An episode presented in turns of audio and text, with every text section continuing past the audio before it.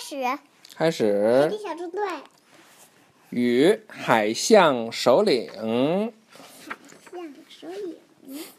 在章鱼堡外的礁石上，皮医生正在给海底小海底的小动物们做体检。只见一只小螃蟹爬上前来，它举起红肿的小钳子，可怜地望着皮医生。为什么可怜呀？那不是小钳子肿了吗？这是怎么回事？快让我看一下！皮医生说着，轻轻握住了那只红肿的小钳子，从医药包中拿出绷带，包扎了一番，说：“完好如初。”小螃蟹快乐地爬走了。下一位是一条小鱼。皮医生引导小鱼发出声音。以便把鸭舌板伸进小鱼的嘴里检查喉咙。皮医生检查后说：“没问题，很健康。”小鱼开心地摇了摇尾巴，游走了。今天的体检终于结束了。皮医生启程游回章鱼堡，途中不小心手一松，医药包掉了下去。皮医生连忙顺着掉落的方向游过去。寻找医药包，这时他看见一只海象在礁石底下找贝壳吃。这只海象用宽大的鳍托着医药包，端详了一阵，说：“这个贝壳真奇怪，头一定喜欢。”皮医生还没来得及阻止，他就带着医药包游走了。皮医生连忙启动通讯系统。向章鱼堡里面的伙伴们汇报情况。队长，我的医药包被一只海象拿走了。呱唧，马上启动章鱼警报！海底小纵队去发射台。为什么总启动章鱼警？为什么启动章鱼警报，他们就出去呀？那得通知大家呀！现在要有行动了。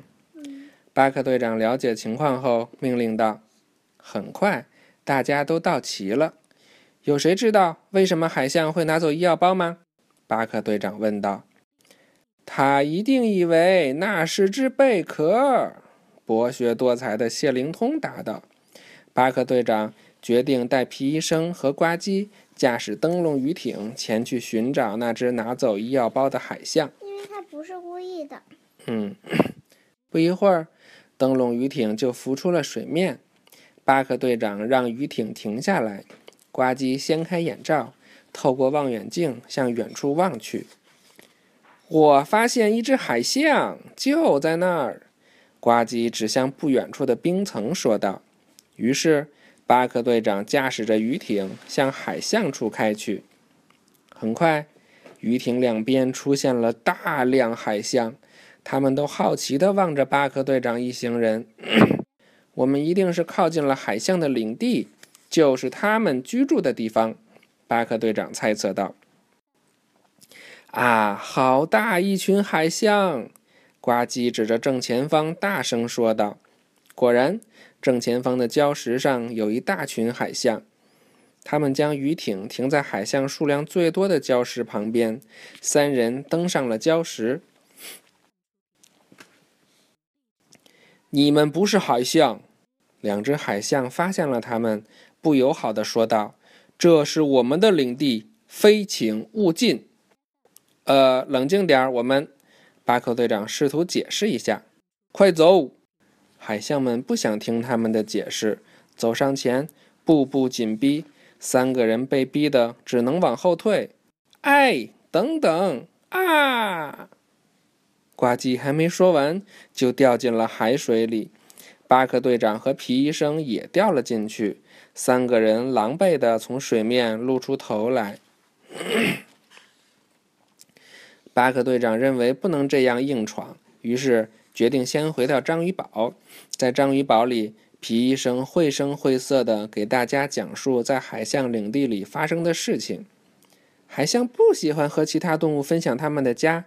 谢灵通思考了一下，说道：“看来只有海象才能进入海象领地。”突突突！接着说道：“但如果我们跟海象长得一样，巴克队长受到启发，试探着说：“或许我们能溜进去。”呱唧兴奋地说道：“溜进去，溜进去啊，就是偷偷的溜到他们里边，然后找到我的医药包。”皮医生也兴奋起来，大家觉得这个主意不错。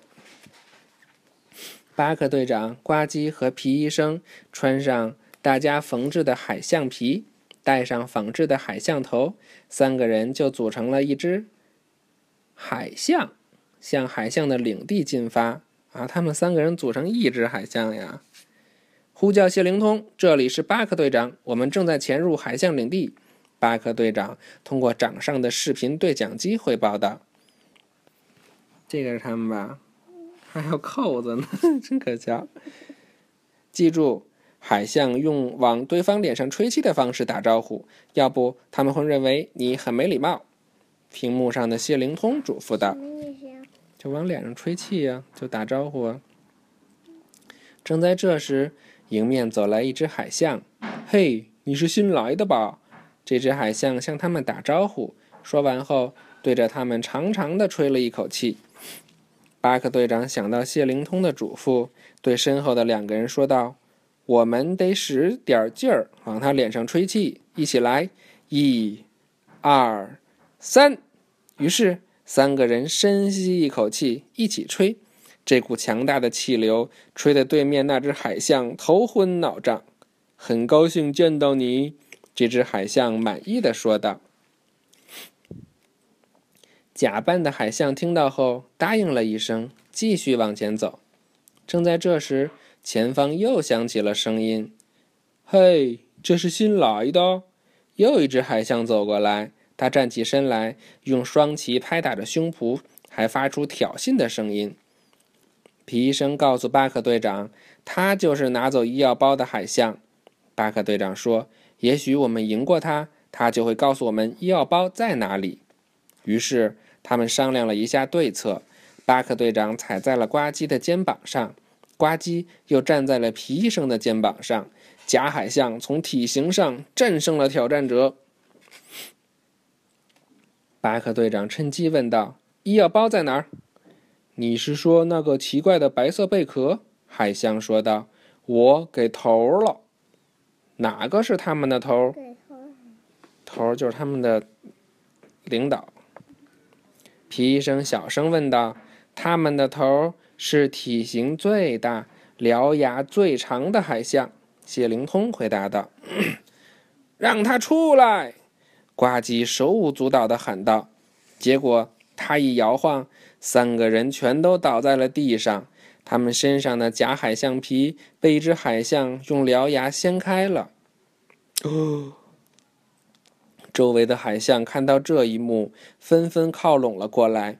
海象们发出愤怒的声音：“入侵者，带他们去见首领！”不一会儿。